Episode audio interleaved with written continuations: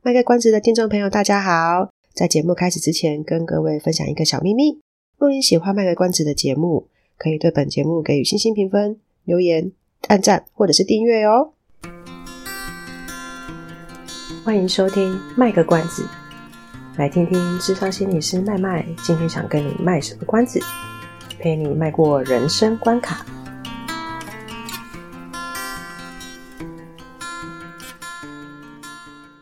各位听众朋友，早安、午安、晚安，欢迎收听卖个关子，我是机器麦麦。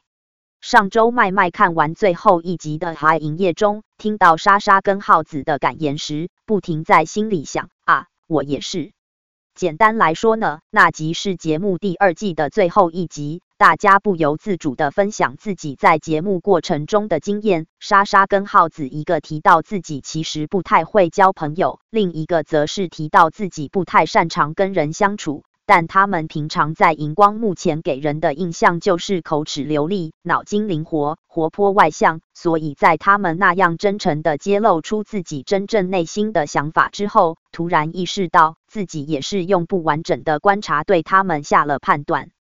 这让麦麦想到，外甥的学校有个寒假作业是要访问家人的职业，其中有个访问的题目是受访者认为要从事那个职业需要什么样的特质。我在刚看到题目的时候，跟外甥说，这题目好难回答耶。直到他正式访问我的时候，我还是很难回答。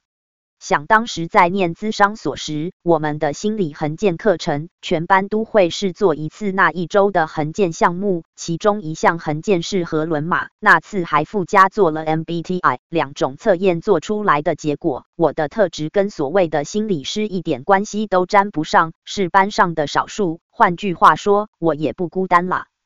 那时我们老师还特地说明，没有大多数心理师都会有的荷伦马。不代表就不适合这工作。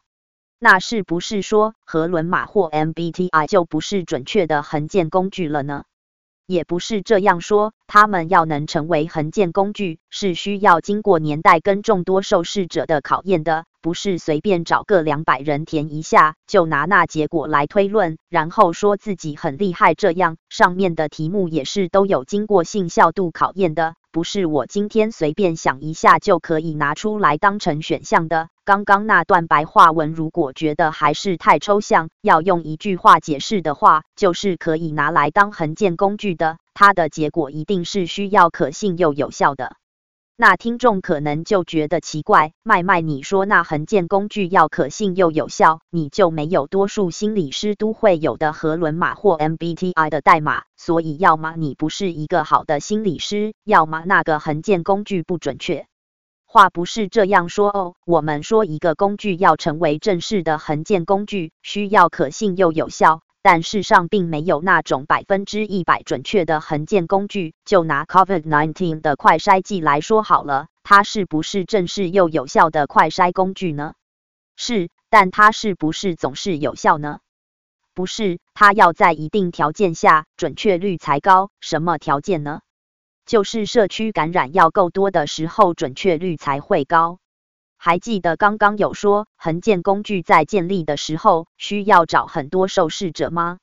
那种可以在教科书上出现的衡鉴工具，在他们设计的时候找的都是几千个受试者起跳的那种，受试者够多，我们才可以期待它的测验结果的推论真实性是越接近于实际分布的。请注意我的用词哦，是越接近于实际分布，而不是等于实际分布。为什么找了这么多人来，还不能是等于实际分布？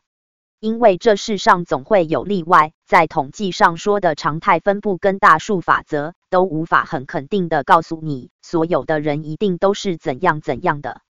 所以，回到麦麦没有多数心理师都有的荷伦码的这件事，多数心理师的荷伦码中会有 S 代码，社会型的意思。有 S 代码的人，个性上可能比较喜欢群体生活，乐于助人或关心人，让人有种很好相处的感觉，感受性比较强。所以有 S 代码的人，他们参与的工作除了有可能是心理师之外，也很有可能是老师、社工师、医护人员。或从事宗教相关工作等等。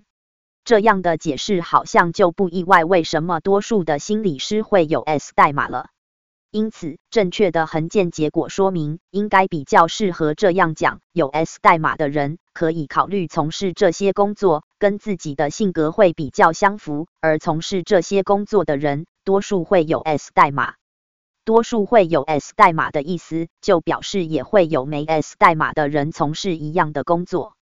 所以这些代码，我个人比较喜欢跟学生当成人格特质来解释，讨论他的性格会胜过于讨论他适合什么工作。因此，在学生的代码出来之后，我还会跟他讨论他的兴趣是什么。因为荷伦码的测验题目也有问到兴趣，但许多学生的回应都是不清楚、不知道的，那他就很难有明确的代码出来。如果一个学生有明确的代码，有明确的兴趣，但嫌累、嫌苦、嫌热，又怕失败的话，大家不妨想想，哪种工作会适合这位学生呢？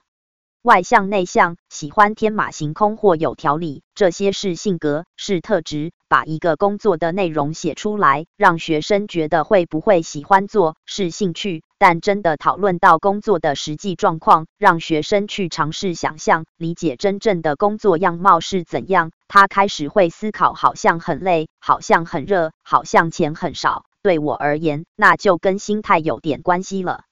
以麦麦为例，麦麦不喜欢多人聚在一起的场合。可是当今天需要做班级辅导或是团体咨商的带领者的时候，麦麦还是得认命的去扮演一个带领者的角色，因为这也是心理师工作内容之一。这个就比较像是麦麦面对工作的心态。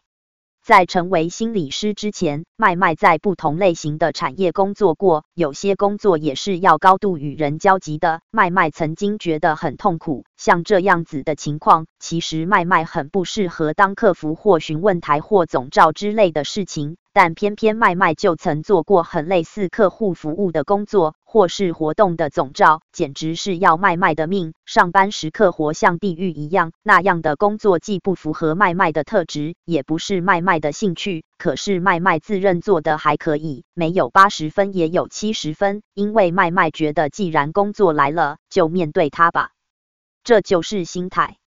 麦麦今天分享这些，目的并不是在老麦卖瓜自卖自夸，而是想拿来跟学测后要选择科系的学生自分享。若你在你的和伦马跟未来工作兴趣之间觉得有冲突矛盾，不知道该怎么办的话，希望麦麦的经验能让你思考一下，你面对困难时的心态是什么。有时候心态正确会比个人的特质更占优势。如果觉得这些测验的结果做出来讲的好像你的特质不适合从事你心中想做的工作，希望你能明白，测验结果不能单纯靠这样解释。找个人好好讨论一下你其他的能力、专长或是可以增进能力的地方，能决定你未来人生的心态会比特质更重要。不知不觉讲的像心灵鸡汤一样。回顾一下这集的重点，就是平常看到一个人的时候，要想到我们不见得看过所有面向的他，所以不适合用我们看到的层面来评判这个人。同样的，别人也不见得看过所有面向的我们，所以他们对我们的论也不见得真实。常常有人喜欢做心理测验，解释测验结果的时候，记得要看的是多面向，而不是把测验结果当作唯一解释。这情况除了现在要面临选科系的高三生之外，很多人也适用哦，例如占卜结果、算命等等都是。好啦，这集就分享到这里，在节目最后跟各位报告一下，麦麦去年年底的时候失心疯。报了一大堆课程，全部挤在今年上半年，结果就是工作之余的时间差不多都会拿去上课，但麦麦又舍不得丢下大家，所以今年上半年可能多数都会是由机器麦麦来为大家服务，希望大家一样支持我们，下集再见啦，bye bye。以上是我们这次的节目内容，谢谢您的收听。如果您喜欢我们的节目的话，欢迎订阅我们的节目，或是到粉丝专业路上有个心理师追踪暗赞。若您对节目有任何的想法，欢迎留言让我们知道。